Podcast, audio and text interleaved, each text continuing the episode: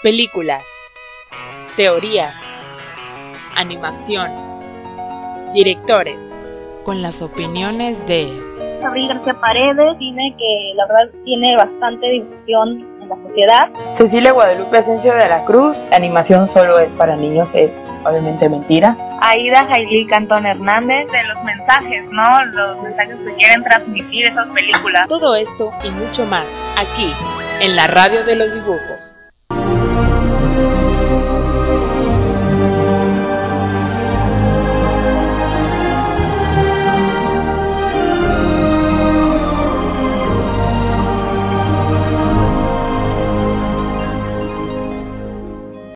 ¿Qué tal? Bienvenidos a otro episodio más de la Radio de los Dibujos.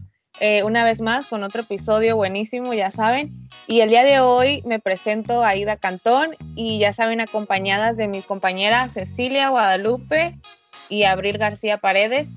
Bueno, y el día de hoy tenemos un tema bastante que creo que nos va a hacer recordar nuestra infancia porque vamos a hablar de franquicias que marcaron a su estudio y como sabemos que hay un buen de franquicias buenísimas, pero hoy vamos a discutir las más taquilleras. Y bueno, vamos a empezar con una que la verdad que eh, yo vi todas las películas, es del estudio de Dreams World, que es Shrek, no sé ustedes mis compañeras si las hayan visto, yo creo que sí, ¿verdad? Y es por eso que hoy vamos a empezar con ese tema, a ver, este, no sé si una de ustedes comparten lo mismo que yo, que es una película bastante, bueno, películas bastantes taquilleras y la verdad que yo vi todas, pero no sé ustedes qué, qué opinen, que si les gustó o no, qué no les gustó.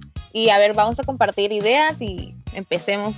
Sí, hola, ¿qué tal, Aida? Pues bueno, la verdad sí, sí comparto que sea una de las... Bueno, a mí, me, gusta mucho esa película y sí, por supuesto la vi.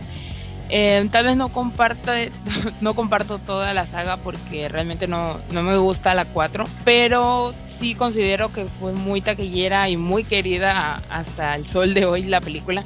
Entonces, para mí sí, sí la pondría como la joya o la reina de, DreamWorks.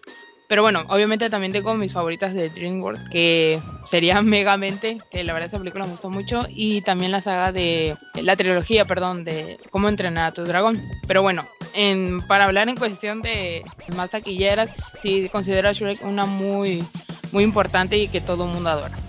Sí, claro, y no, y es que porque algo que tuvo, pienso yo que tuvo esa saga desde un inicio, es que se empezó a meter como que no solamente con el público infantil, sino que también buscaba llamar la atención del público adulto. Y pues eso es algo que hoy en día lo tenemos súper claro porque pues cuántas veces al día no nos encontramos con memes de Shrek y con chistes que quizá en su momento no entendíamos, pero que de grande sí y eso siento yo que es algo que hace que la saga como que todavía siga vigente y es que, como dices tú, ciertamente yo también tengo como que mis propias preferencias de películas de DreamWorks. Como, por ejemplo, o sea, como dices tú el caso de Megamente, o sea, una película con un super guion. O inclusive trilogías como Entrenar a tu dragón, que igual son bastante buenas, pero que pienso yo, o sea, yo sí estoy de acuerdo que la que más representativa y la que quizá um, como que impuso como que nuevas tendencias fue Shark porque es que de cierta forma este inclusive es funge como una parodia de las historias clásicas de cuentos clásicos, entonces pues estoy totalmente de acuerdo de que sí, o sea, de que tiene su puesto porque se lo merece. Sí, de hecho, eso iba a compartir lo mismo, comparto tu idea, Abril, porque digo, esta película de Shrek cuánto, hace cuánto salió, ¿no? Y todavía siguen saliendo memes y todo eso, entonces igual como que eso sigue con la película, la película, ¿no? Que pega. Y bueno, el segundo, el otro estudio también que de verdad que marcaron, ¿no? Fue la de Disney Pixar de Toy Story, que yo creo que uf, todo mundo, yo creo que eso sí la vio, todos nosotros de niños y igual de la última, ¿no? Que salió hace poco, fue la 4, ¿no? Entonces, digo, ya estamos adultos y sale la 4 y todavía la está reviviendo nuestra infancia, entonces no sé ustedes si les gustó la última o, creyeron que ya no sería tan bueno que saliera esta película. Digo porque pasó tanto tiempo, se esperaron o no sé qué pasó, que pasó mucho tiempo para sacar esta película y bueno, ya todos somos unos adultos, ¿no? Pero aún así yo creo que estuvo padre. En mi punto de vista a mí me gustó muchísimo. No sé, ustedes, Abril, Cecilia, no sé, ¿qué les pareció a ustedes? pues personalmente es mi película favorita de Pixar definitivamente. Mm, de que creyera y considerara que si saliera la 4, realmente, como dices, pasó mucho tiempo y para mí la tercera dio un final espectacular y muy bien, un muy buen final. Y cuando dicen que sale la 4, dije, bueno, pues obviamente me alegro, es mi película favorita y dijo, vamos a dar una. Y digo, vamos a dar una oportunidad. Pero realmente a mí no, tal vez como cierre, no me gustó, debo admitir. Eh, sin embargo, creo que la película obviamente tuvo sus críticas buenas y malas. Hubo mucha gente que sí le gustó. Y digo, para ir a verla, pues, obviamente no me quejo, no, no puedo decir que no la pasé bien, pero pues sí, definitivamente creo que me quedo con la 3. Sin embargo, pues se llevó su Oscar, que estaremos hablando más adelante de eso, eh, en el, el, siguiente podcast con una película que se dio cara a cara, que estuvo debatiendo ahí en el Oscar, pero bueno, eh, pues sí considero que sea la reina o el, la mayor franquicia que, de las mejores franquicias que ha tenido Pixar al igual que Monster a mí me gusta mucho, eso es ya personalmente y, gusto mío, pero sí Toy Story definitivamente es una saga, una, una, sí, es una saga que me ha marcado mucho. Sí, no, o sea, yo creo que a la mayoría, o sea, crecimos viendo todas y cada una de las películas, sí, ok, creo que también comparto eso de que ya de plano le extendieron de más con esta última cuarta, digo, que no se le critica que sea un mal trabajo porque pues, eh, o sea, con esa película no puede ver lo mucho que ha avanzado la animación de Disney, pero pues ser personalmente creo que sí se me hizo algo innecesaria. De todas formas, este, para mí, yo siento que sí, estoy de acuerdo en que sea la más representativa de Pixar, porque ese estudio, ese estudio antes de ser comprado por Disney estaba en la quiebra y no tenían nada con qué subsistir y sin embargo deciden arriesgarse por el proyecto de Toy Story y es cuando se arriesgan sacando creo que la primera película animada en 3D por parte de Disney la cual fue todo un exitazo, o sea, Toy Story 1 eh, marcó la historia de la animación al ser de las primeras en innovar con la técnica de 3D. Así que pues sí, o sea, fue como que casi casi un salto de fe, pero vaya que les funcionó y hoy en día hasta inclusive pues vimos que sigue siendo su último recurso, o sea, la cuarta sí fue una película muy innecesaria, pero aún así creo que hizo que muchos de los fans volvieran a Disney Pixar para volver revivir su infancia con esta película, así que, ok, sí, por mí está bien si la dejan hasta ahí, la verdad es que no me gustaría que la siguieran continuando, pero pues bueno, eso ya depende de, dependerá de los estudios, pero pues sí, totalmente de acuerdo en que haya hecho historia en el estudio de Pixar. Sí, bueno, yo creo que igual Toy Story tenía buena competencia, ¿no? En ese estudio, pero al fin y al cabo esta es la abeja, abeja reina, ¿no? Y bueno, del siguiente estudio pues es Blue Sky que era La Era de Hielo, que es una de mis películas favoritas, esta sí es mi favorita. Y la verdad que a mí me gustó muchísimo desde la primera, aunque siento que se veía, no sé ustedes, pero hasta eso como que la película, siento que la animación como era desde hace años, se veía muy, ahora sí que una animación como viejita, no sé cómo explicar, no sé si me, me explico pero de verdad que a mí me, me encanta esa película y no sé ustedes si a ustedes les gustó, si no. De hecho, a mí el mensaje que me transmitió, porque era, le digo que era mi favorita de tantas veces que yo la veía, eh, era como de nunca sabes, o bueno, sí, nunca sabes de quién vas a recibir esa ayuda, ¿no? Por lo del niño que se, si se, la verdad no me acuerdo bien, pero si se pierde o sus papás les pasa algo, el caso que el mamut este lo, lo, cuida, ¿no? Y hasta el final es que aparece donde le entregan a su bebé. Bueno, entonces a mí me encanta mucho, mucho esa película. No sé ustedes qué les pareció la siguiente, las demás, si les gustó también o, o no, o qué. Sí, de hecho, igual tengo conflictos con esa saga porque realmente la 1, 2 y 3 son muy buenas y sí, como dices, estoy súper de acuerdo y muy de acuerdo en que es la abeja reina, como dices, de la franquicia de Blue Sky. Mm, sin embargo, no me gusta, no me gustó que siguieran con la 5, creo que es la 5 que ya, o sea, sí logré ver todas, pero no, ya, ya no, ya no me ya no sentí como que igual y igual de buenas pues que las la 1, 2 y 3. La 4 de hecho creo que sí todavía me entretiene, me gusta, pero definitivamente creo que merecía otro final. Pues sin embargo, este es, es muy buena, digo. eh, es la abeja reina. Y también de ese estudio me gusta mucho la de Río, ya son, son mis gustos personales, Río y la de Robots, que tal vez no fueron tan conocidas o reconocidas o así como la de La Era del Hielo, pero bueno, creo que para mí igual son unas películas muy buenas con un gran mensaje. Sí, por supuesto. Fíjate que yo igual tengo conflicto porque ciertamente a la Era de Hielo igual formó parte de mi infancia, pero no sé, o sea, tiene igual buena competencia. Yo creo que sí, porque creo que si somos objetivos por longevidad, o sea, por mayor tiempo este, presente en el estudio, podemos decir que, ok, que la era de hielo puede ser como que la más icónica de Blue Sky. Sin embargo, creo que en cuanto a gustos, no se tiene mucho contra, porque eso dices tú, Río igual fue una superproducción que tuvo bastante éxito. Sin embargo, como cuántas películas fueron, dos nada más, o sea, creo que no te estuvo tan presente en pues vaya, en las generaciones, como lo fue la era de hielo.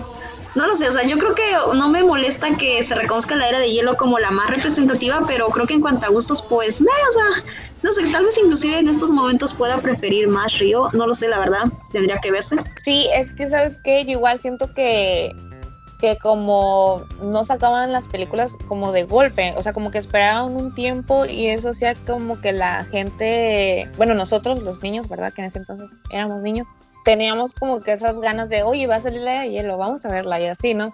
Entonces siento que como que tenían ahora sí que prendida la llama, porque no se esperaron tanto tiempo, no fue tan apresurado, entonces, y como que te digo, la, bueno, a mí en lo personal me gustó mucho la primera, entonces yo por eso dije, no, voy a hacer la segunda, entonces la voy a ver, también va a estar buena, y así, no fue como que todo de golpe, lo vuelvo a decir, ni se esperaron mucho tiempo. Entonces yo creo que por eso fue que pegó un poco más que otras. Entonces, igual, bueno, eso siento yo, ¿verdad? No sé. Pero bueno, pasando a otra franquicia es la de Estudio Ghibli, que es la de mi vecino Totoro. Bueno, y a ver, este, Abril, no sé, ¿Qué opinas tú de esta película? ¿Qué tal? Pues mira, bueno, yo que hoy en día puedo admitir que tengo pues bastante afinidad con los, ahora sí que con producciones japonesas, o sea, tanto películas, anime, lo que sea, pues yo te puedo decir que Estudio Ghibli es un buen estudio, sí, porque de hecho muchos podríamos considerarlo como que el Disney de Japón, porque igual lo que fue asiática les marcó bastante. Y es que a ver qué pasa con estas películas. En sí, todas sus películas tienen cierto prestigio, pero el caso de vecino Totoro, pues no sé. No sé si alguna de ustedes la haya visto, yo sí la vi. Y personalmente a mí no sé, no se me hace como que la gran cosa porque, a ver, insisto, algo que tiene este estudio es que va más que nada dirigido principalmente a la cultura japonesa va más, ahora sí que eso no va como para un mercado estadounidense, vaya, de este lado del continente, por lo que inclusive si hoy de grande tú ves una de esas películas, te confundes porque son como que muy surrealistas y meten bastante mitología. Entonces, pues, ¿qué pasa? Que este estudio, ok, eh, fue de lo, empezó a surgir en su época, eh, tenía buenas críticas porque la verdad es que es un estudio que se le reconoce bastante su calidad de animación, pero ¿qué pasa? Que igual como todo estudio, pues tuvo sus altos y bajas y una de tantas, este estudio estaba por quebrar hasta que con su última carta decidieron apostar por la película de mi vecino Totoro, la cual pues, no sé, yo que inclusive ya llevo cierto tiempo consumiendo como que contenido asiático y más o menos tengo idea de la cultura, aún así siento que, no sé, que mi vecino Totoro creo que difícilmente puede ser disfrutable para un niño que no sea de Japón porque, a ver, o sea, es una historia que va básicamente sobre dos niñas que terminan como que teniendo aventuras con un ser mitológico que es Totoro. Em, justo cuando se mudan de una nueva casa y sobre eso se va la película en sí, sobre como que eventos bonitos entre ellos dos y ya, o sea, realmente no tiene la gran trama a comparación de otras que en lo personal considero que para mí se me hacen más disfrutables. ¿Por qué? Porque sí tienen más personajes y tienen, vaya, tienen más una historia fija, cosa que mi vecino Totoro no. O sea, a mí la verdad creo que es de las películas más aburridas que tiene ese estudio porque pues no hay una trama en sí, solamente a las niñas conviviendo con esta criatura. Por lo que, a ver, quizá para el público japonés sí que quedó encantado, pero al menos para el público extranjero no. Pero bueno, aún así, sin embargo, esta película sí que fue todo un, ahora sí que un parche para la caída libre en la que se estaba yendo el estudio. De hecho, gracias a él, este, inclusive el mismo estudio, su logotipo es el del muñequito de Totoro así como lo es Mickey Mouse con Disney. Así que pues no sé, yo creo que tiene, eso ya tiene que ver mucho más con el impacto cultural. Personalmente a mí no me gusta, no estoy de acuerdo. Yo pondría como otras películas como El Castillo Ambulante o inclusive El Viaje de Chihiro como la más representativa de Estudio Ghibli, pero definitivamente mi vecino Totoro no. Sí, no tengo la verdad mucho que opinar. No, no las he visto y creo que investigando yo me acuerdo haber visto la de Ponio y el secreto de la sirena, pero literalmente esa película fue hace mucho que la vi, creo que salió cuando igual éramos pequeños y realmente no me acuerdo mucho, entonces no, no podría opinar mm, así como Abril de, de comparar películas o como estuvimos haciéndolo anteriormente. Así que pues hasta ahí quedó mi comentario. igual yo es, lamentablemente no he podido ver una, bueno, esta película y tampoco de esta franquicia, ¿verdad? Que de esta casa estudio. Pero bueno, no sé si alguien de ustedes quiere agregar algo, un comentario o tal vez quiera opinar también. Yo creo que sí, y fue un detalle que creo que no sé por qué se nos acabó de olvidar, pero creo que hasta ahorita no hemos comentado sobre cuál podría ser la joya de la corona de Walt Disney, o sea, de Disney, Disney como tal, no Disney Pixar, no Disney Animation, sino Walt Disney. Tiene un montón de películas, un montón de clásicos, pero entre todas, no sé, si a ver, ayúdame, ¿tú cuál crees que podría ser como que la más representativa? Es, hay un conflicto porque creo que depende mucho de la generación, depende mucho de gustos, pero tocando temas mm, como que diferentes a otras, creo que puede ser las de fantasía. Le, existen dos películas, Fantasía y Fantasía 2000, por la música que cómo lograron incluir que quedara lo que hacía Mickey porque es, Mickey el, del que se trata. Cómo coordinar eso que, que iban metiendo la música de, de, orquesta que eran composiciones. Y otra película que también me causa conflicto o sea con las que están peleando creo que sería el Rey León porque marca muchas generaciones y se metió a a historia de literatura, que es Hamlet, inspirarse, ¿no?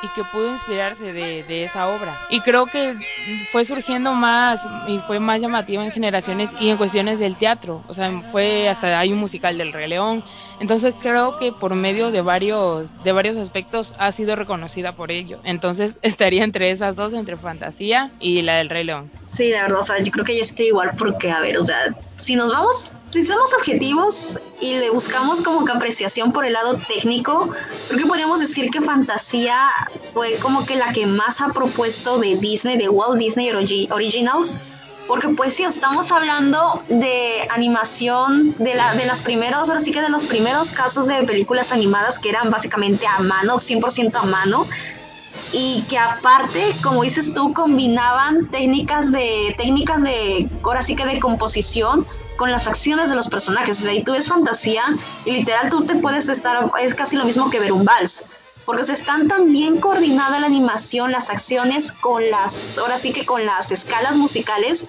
que pues es una obra de arte y pues como dices tú, tanto así que hasta inclusive le han hecho dos versiones y pues yo creo que gracias a eso Mickey Mouse hoy en día es como que el logo de Walt Disney.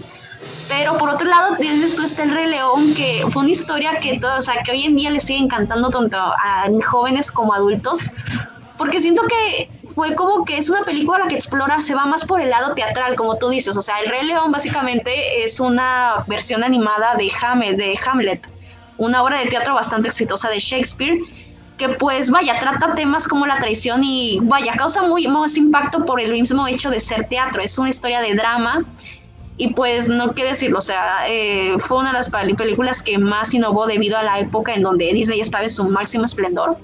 Así que no sé, creo que sería un conflicto, creo que sería esas, esas dos cosas. Creo que por el nivel técnico yo le daría como que la joya fantasía, pero por el lado de impacto cultural yo podría decir que el León. Así que no sé, siento que hay un empate entre ambas. Sí, también creo que quedan esas dos. No, no podría elegir porque, digo, como dices, hay, hay de diferentes. O sea, está por el lado técnico y el impacto. Entonces, sí, yo también definitivamente me quedo con esas dos. Y bueno, eso es todo por el día de hoy.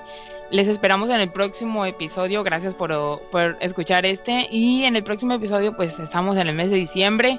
Obviamente no podrían faltar las festividades navideñas. Y tendremos nuestras películas favoritas cada quien va a recomendar una y hablar por ahí de algunas sueltas que pueden combinar con otra época. Pero bueno, es sobre eso y esperamos que lo puedan escuchar. Y vamos a hacer una encuesta en Instagram para que nos estén escribiendo sus películas favoritas navideñas animadas, por supuesto. Gracias por escucharnos. Mi nombre es Cecilia Guadalupe Sencio de la Cruz. Aida Hailey Cantón. Y Abril García Paredes. Y nos vemos en el próximo episodio.